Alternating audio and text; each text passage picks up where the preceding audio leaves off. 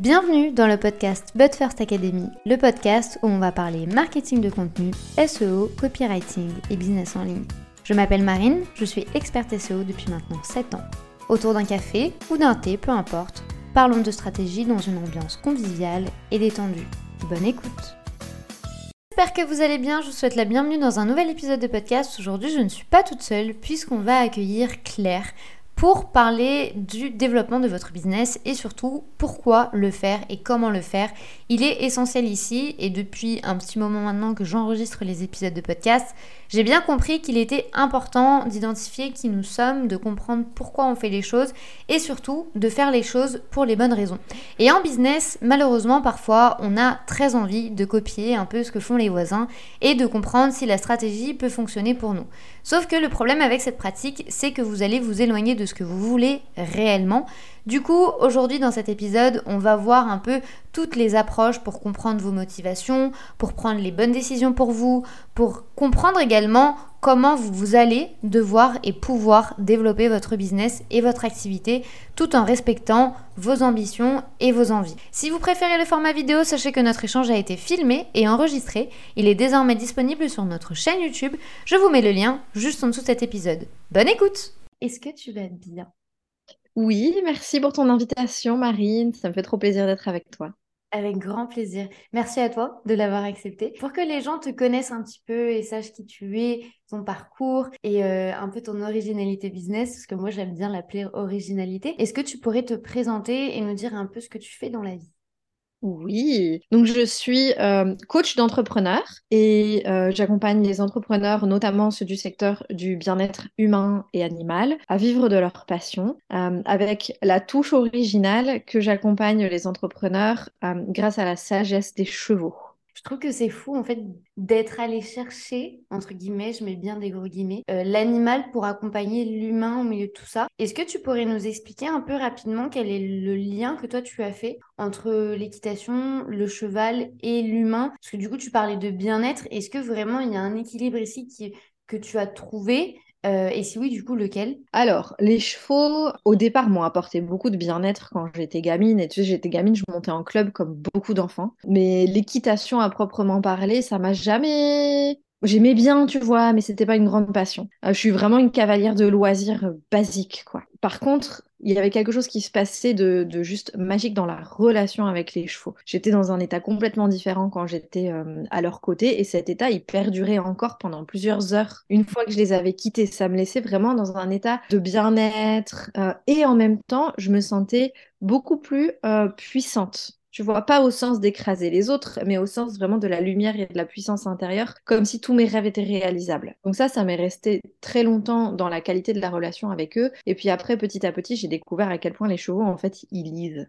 en nous comme dans un livre ouvert. Donc on pourra en reparler euh, un peu plus tard. Et puis euh, ce qui m'a amené à les amener plus particulièrement, parce que c'est connu, hein, l'équithérapie, l'équicoaching, il y a beaucoup de travail sur le bien-être et sur l'accompagnement du handicap avec les chevaux. Et moi j'ai voulu les amener dans le domaine de l'entrepreneuriat parce que j'ai observé, euh, et je suis pas toute seule, hein, ça m'est venu beaucoup de, de, ma mentor Linda Kohanoff aux États-Unis, mais j'ai vraiment observé que les chevaux ont un comportement très particulier entre eux, c'est des grands herbivores qui vivent en troupeau, qui se soutiennent les uns les autres, qui s'entraident, euh, ils vivent au milieu de prédateurs. Et pour autant, ils vivent bien et ils sont sereins. Et je me suis dit, mais en fait, nous, dans le milieu de l'entrepreneuriat, c'est la même chose. Il y a des bains de requins, il y a des bains de sang partout, il y a des gens qui se font la guerre au parts de marché. Et pour autant, on vit dans un environnement où il y a beaucoup de personnes qui cherchent à faire de l'entrepreneuriat différemment. Mmh et qui sont convaincus qu'on peut le faire avec éthique, euh, qu'on peut le faire en étant nous-mêmes, qu'on peut le faire en étant vulnérable, qu'on peut le faire en s'entraidant, donc vraiment dans une aspiration de coélévation mutuelle pour nous entrepreneurs, mais aussi pour les clients qu'on accompagne, pour les partenaires avec lesquels on travaille. Et je me suis dit, mais en fait, le modèle des chevaux, il est juste exceptionnel. Qu'est-ce mmh. qu'on fait si on l'applique au monde de l'entrepreneuriat concrètement de manière pragmatique? Et voilà comment j'en suis arrivée à accompagner les entrepreneurs. Il y a une une chose que tu as dite déjà que j'adore, alors qu'on vient de commencer, euh, c'est que tu as vraiment en fait dédramatisé le truc de te dire, bah, en fait j'ai le droit d'avoir une relation avec l'animal sans réellement aimer l'équitation. Mmh. Et je trouve que c'est déjà, tu vois, un premier pas vers euh, la déculpabilisation du truc, puisqu'en fait, si on compare vraiment au business, parce que là, bah, on, est en entrepreneuriat, en fait, on nous tape tellement sur les doigts pour faire des trucs, pour il faut que ce soit comme ça, comme ça, comme ça, et tu as le droit d'aimer les chevaux que si tu vas passer une heure à deux heures par semaine pour faire de l'équitation alors qu'en fait pas du tout. Et rien que cette première touche là, euh, je trouve qu'elle est très intéressante en fait de dire bah au final je crée moi mes règles et si je me sens bien auprès de l'animal, même si je n'aime pas trop monter ou faire de l'équitation, bah c'est ok. C'est vrai que toi tu vois tu parles beaucoup d'authenticité, mais je sais que tu as une définition assez particulière puisque c'est quand même un terme qui aujourd'hui revient très régulièrement. Il est très galvaudé, euh, on l'utilise un peu euh, à droite et à gauche.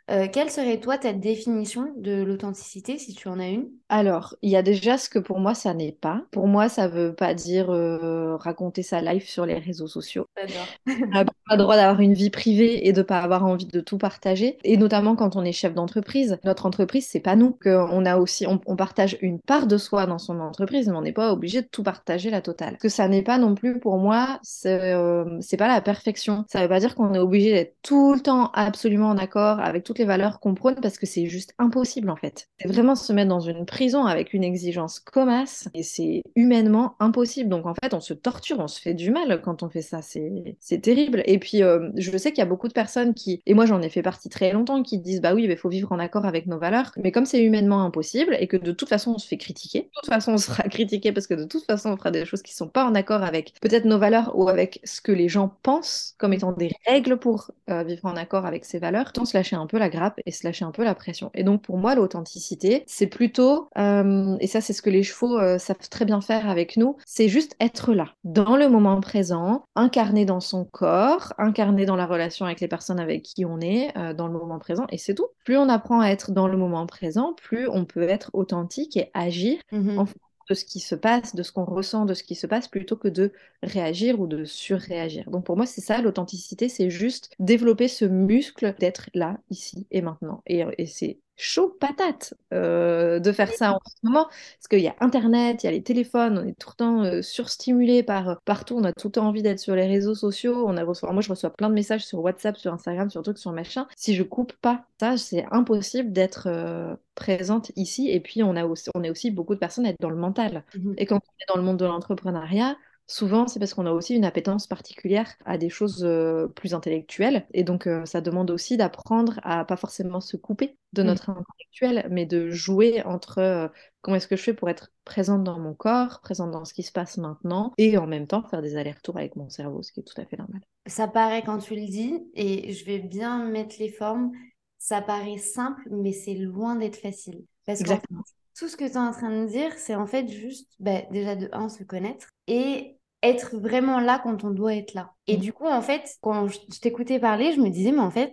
c'est tellement vrai. Parfois, on passe des moments en famille ou juste au niveau de notre business, on fait un truc, on est avec quelqu'un, mais au final, on est complètement ailleurs et on fait complètement autre chose dans notre tête.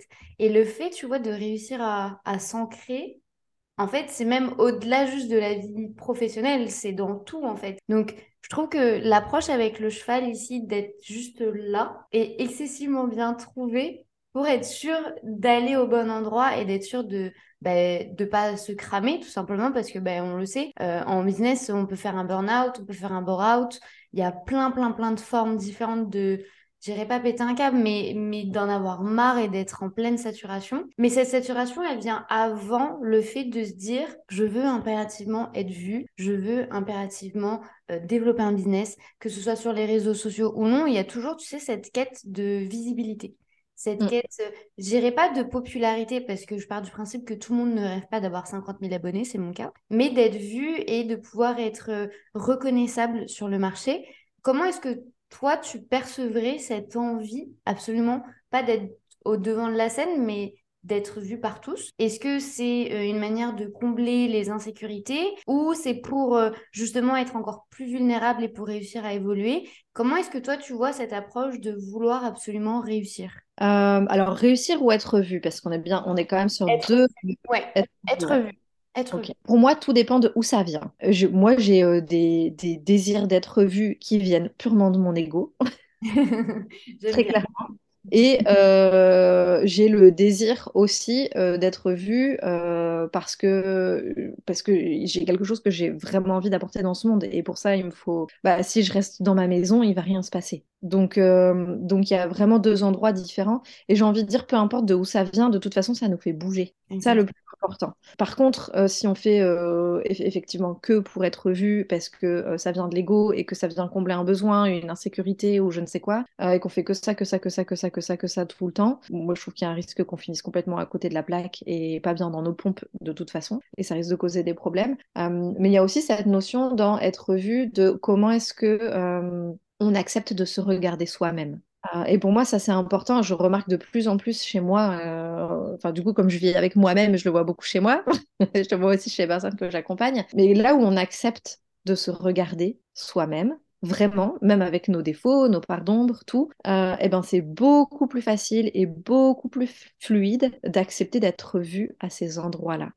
Mm. Et tant que ça tiraille sur où est-ce qu'on n'ose pas se voir, eh ben, euh, on va euh, tenter d'être vu, mais en cachant certaines parties de soi. Et donc, ça se sent, ça se sent dans la communication. Mais du coup, est-ce que dans ces cas-là, euh, le cheval aussi a, une approche du coup thérapeutique de, je dirais pas de masquer les défauts parce qu'on les masquera jamais, ils font partie de nous, mais de les accepter pour faire une place plus bienveillante, même en, business. Hein, plus d'une fois, on dit oui, il faut pas être trop perfectionniste parce que si tu trop perfectionniste, tu lanceras jamais ton truc. Mais si t'es pas assez perfectionniste, bah, la qualité, elle y sera pas. Donc, trouver l'équilibre, bon courage.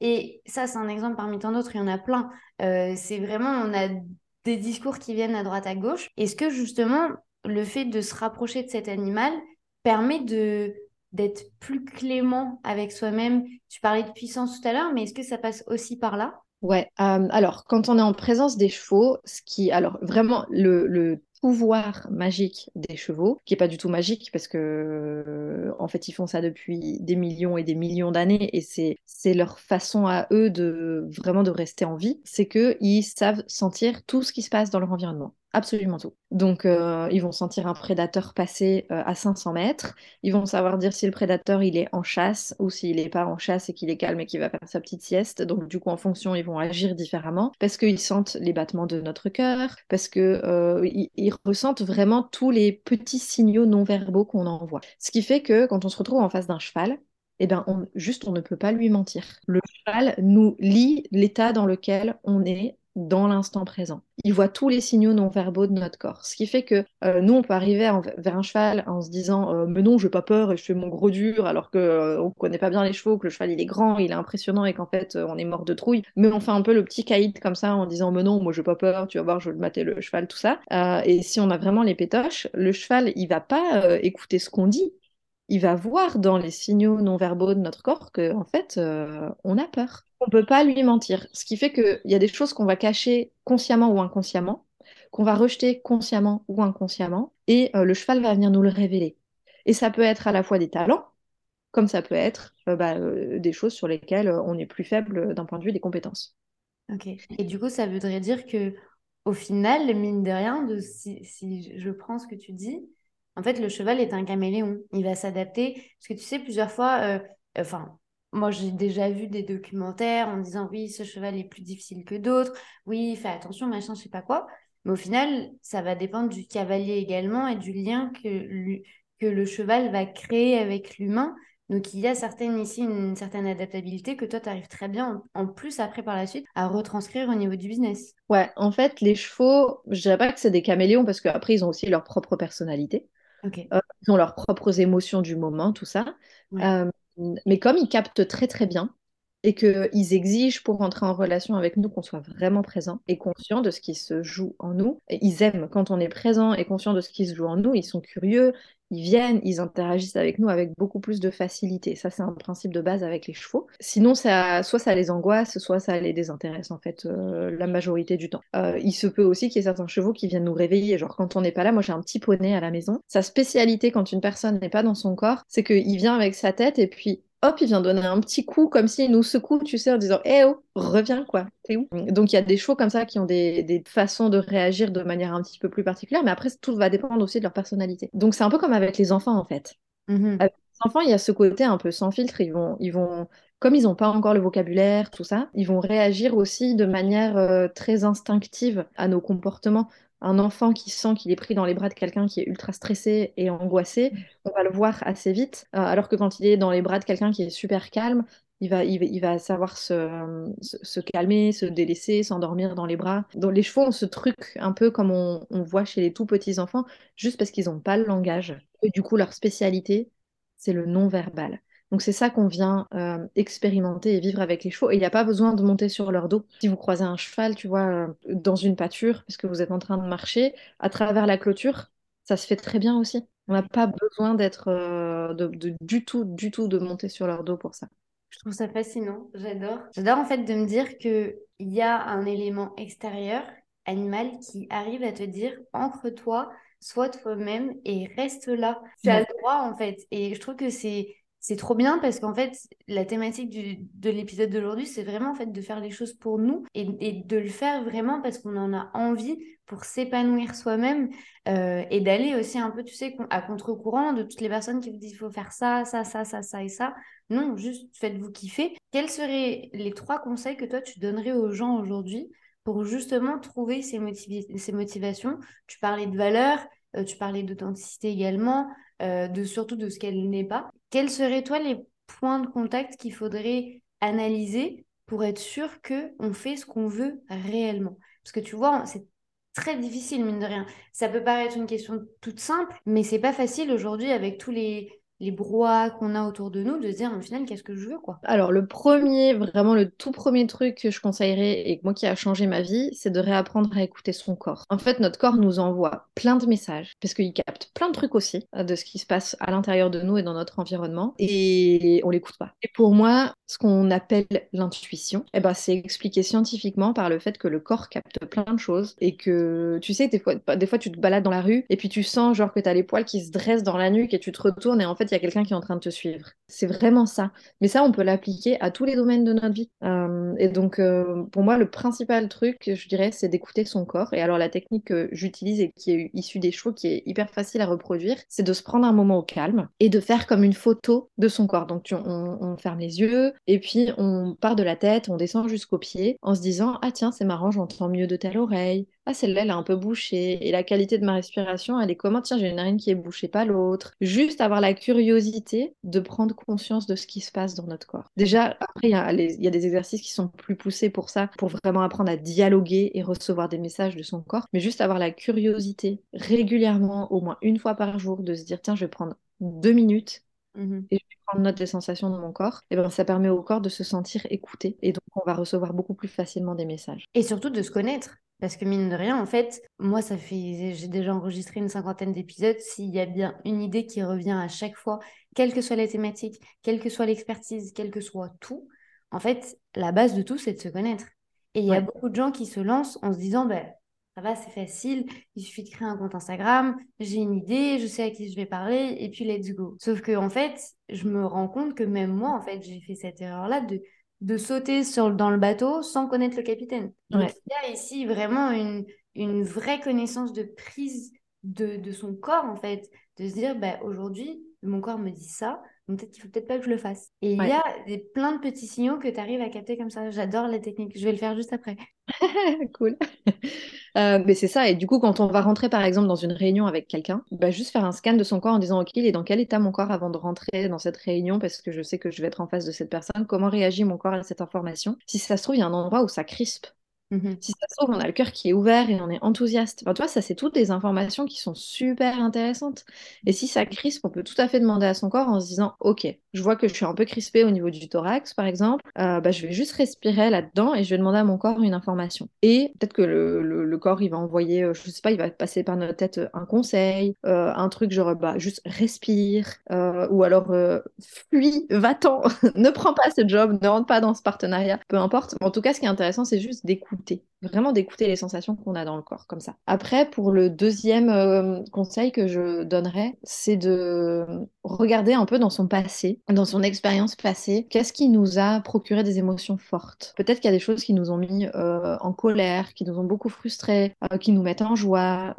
et tout ça, pour moi, c'est des, petits signaux de ce qui va tourner autour de la raison d'être, de la mission de vie, de en fait juste ce qui nous anime, de ce qu'on a envie d'apporter dans ce monde. Je suis persuadée qu'on n'est pas là pour vivre juste égoïstement. euh, je pense que quand on regarde les personnes qui sont autour de leur lit de mort, il y a personne qui s'est dit ah super, j'ai ramassé plein de fric dans ma vie et puis j'ai eu trois euh, Mercedes et deux Ferrari euh, et je suis trop content, je peux mourir en paix. La plupart des gens ils se disent bah qu'est-ce que je vais laisser en fait? Qu'est-ce que je vais laisser sur cette terre? Et donc ça pour moi c'est un travail qu'on peut faire régulièrement de se reconnecter à ça et de regarder qu'est-ce qui nous a apporté. Et souvent, enfin, les émotions sont un, un indicateur très fort. Quand on a ressenti des émotions fortes et qu'on regarde quels sont les événements qui sont associés à ça, ça nous donne des, des très belles indications sur euh, euh, ce qui nous anime et du coup ce qu'on a envie d'expérimenter, de vivre et de d'offrir au monde. Donc ça, ce serait mon deuxième, euh, mon deuxième petit outil ou conseil à donner. Et le troisième, c'est que on a tous quelque chose de spécial. On a tous un, tu sais, on dit un don ou une compétence, euh, quelque chose comme ça. Et en fait, c'est hyper difficile de le trouver parce que pour nous, c'est naturel.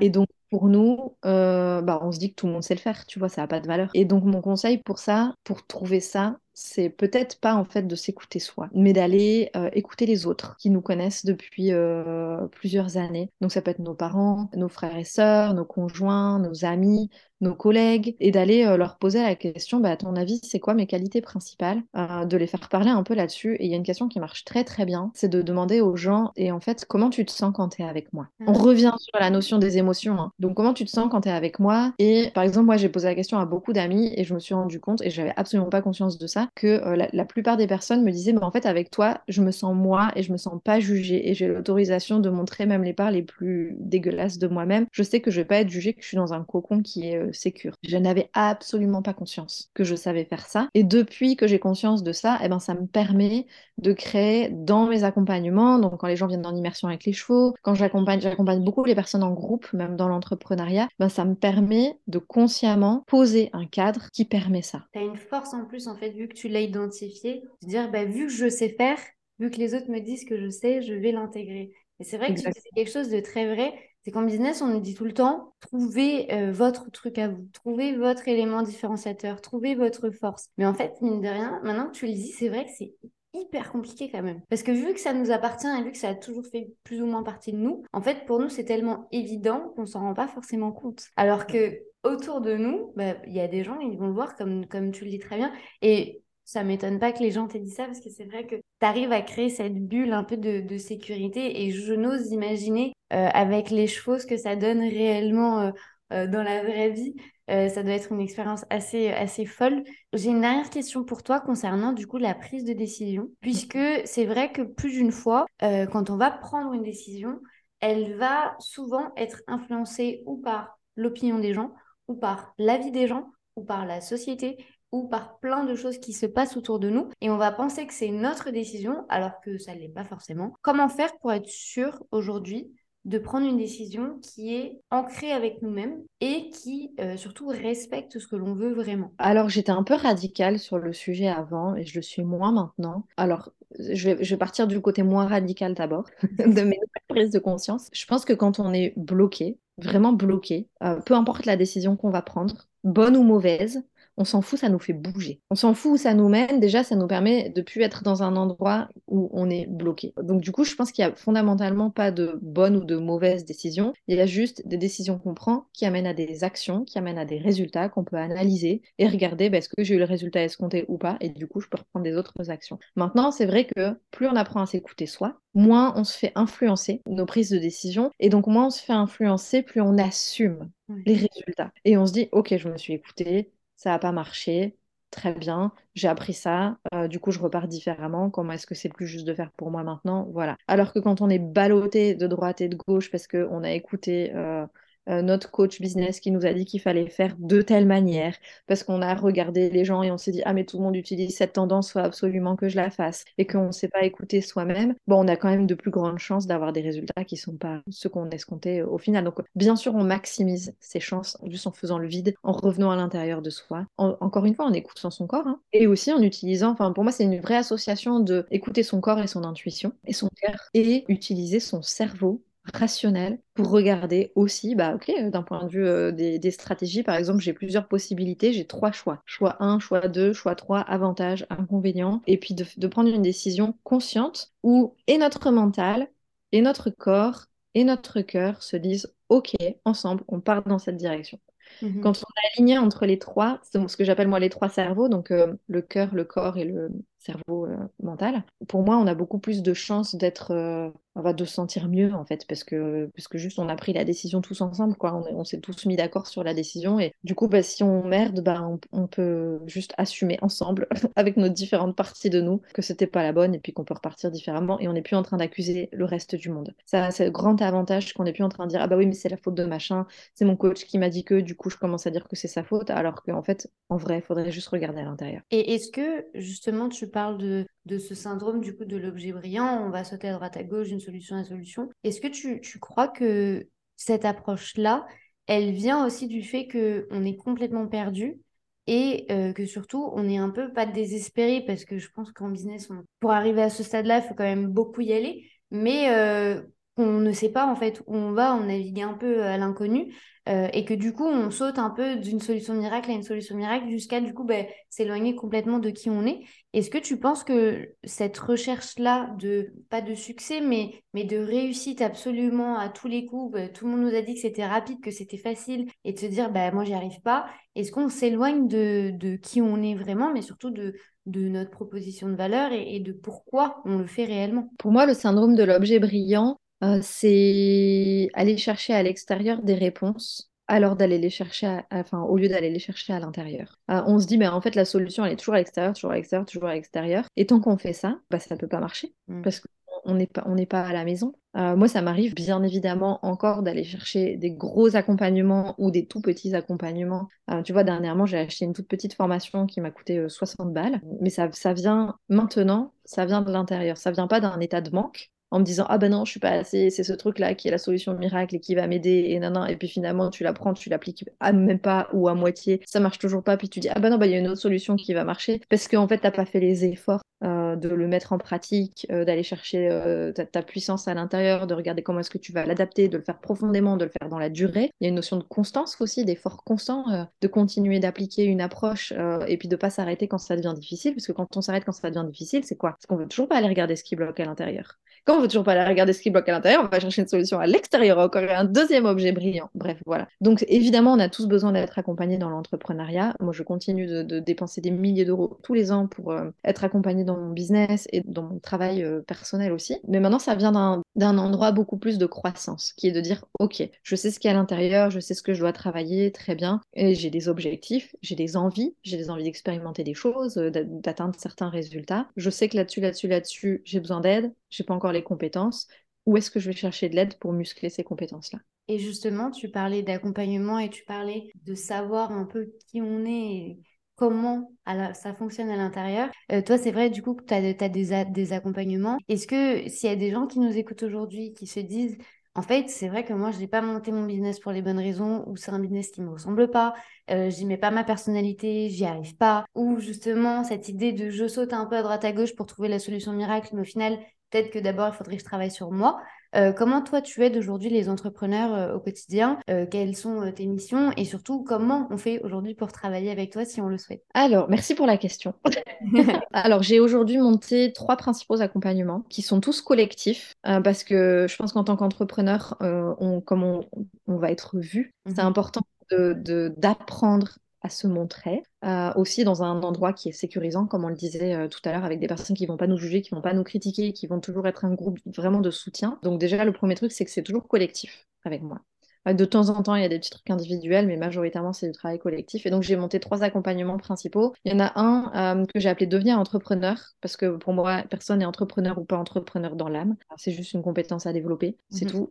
un business, c'est fait pour soutenir notre vie, notre, notre parce qu'on a envie de vivre et d'expérimenter au quotidien et la mission qu'on veut, euh, enfin la contribution qu'on veut aussi apporter au monde. Euh, et donc l'accompagnement, il dure un an et il a pour objectif de transmettre bien sûr des stratégies business, de continuer de faire son travail personnel, mais surtout d'attraper les stratégies business et de se dire, OK, comment est-ce que moi je les applique à qui je suis moi Comment est-ce que les stratégies business, elles viennent mettre en valeur euh, mon don, mon super pouvoir et comment aussi elles viennent euh, me soutenir dans les endroits où je me sens plus faible. Ça, c'est un accompagnement, donc euh, un an qui s'appelle Devenir entrepreneur, qui est beaucoup en ligne, beaucoup à distance et où je donne la possibilité de venir vivre une immersion aussi avec les chevaux pendant l'année d'accompagnement. Ensuite, il y a les immersions avec les chevaux Bien sûr. Donc chaque immersion a une thématique bien particulière pour venir travailler en profondeur à ce que les chevaux peuvent nous toucher à l'intérieur de nous, ce qu'ils vont mettre en évidence, les libérations émotionnelles très fortes qu'on vit aussi avec les chevaux. Et j'ai à cœur d'aider les personnes à venir pas juste se libérer émotionnellement avec les chevaux et trouver qui ils sont, mais aussi se dire, ok, maintenant je fais comment et je l'incarne comment dans mon business de façon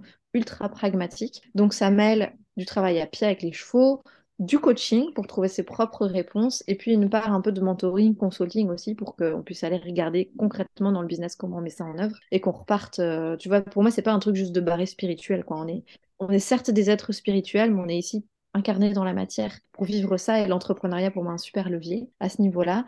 Et puis je forme à l'approche des key coaching à laquelle moi j'ai été formée. Donc j'ai été formée aux États-Unis par euh, Linda Kohanoff, qui est la pionnière mondiale de l'équipe coaching euh, à date, qui a créé une approche qui s'appelle Epona Quest et qui m'a demandé avec une autre de mes collègues de former le marché français. Donc pour toutes les personnes qui parlent pas anglais ou qui n'ont pas envie de faire les allers-retours aux États-Unis pour aller se former, ben, on a monté une formation ici en France. Génial. De toute façon, tous les liens seront juste en dessous de cet épisode de podcast.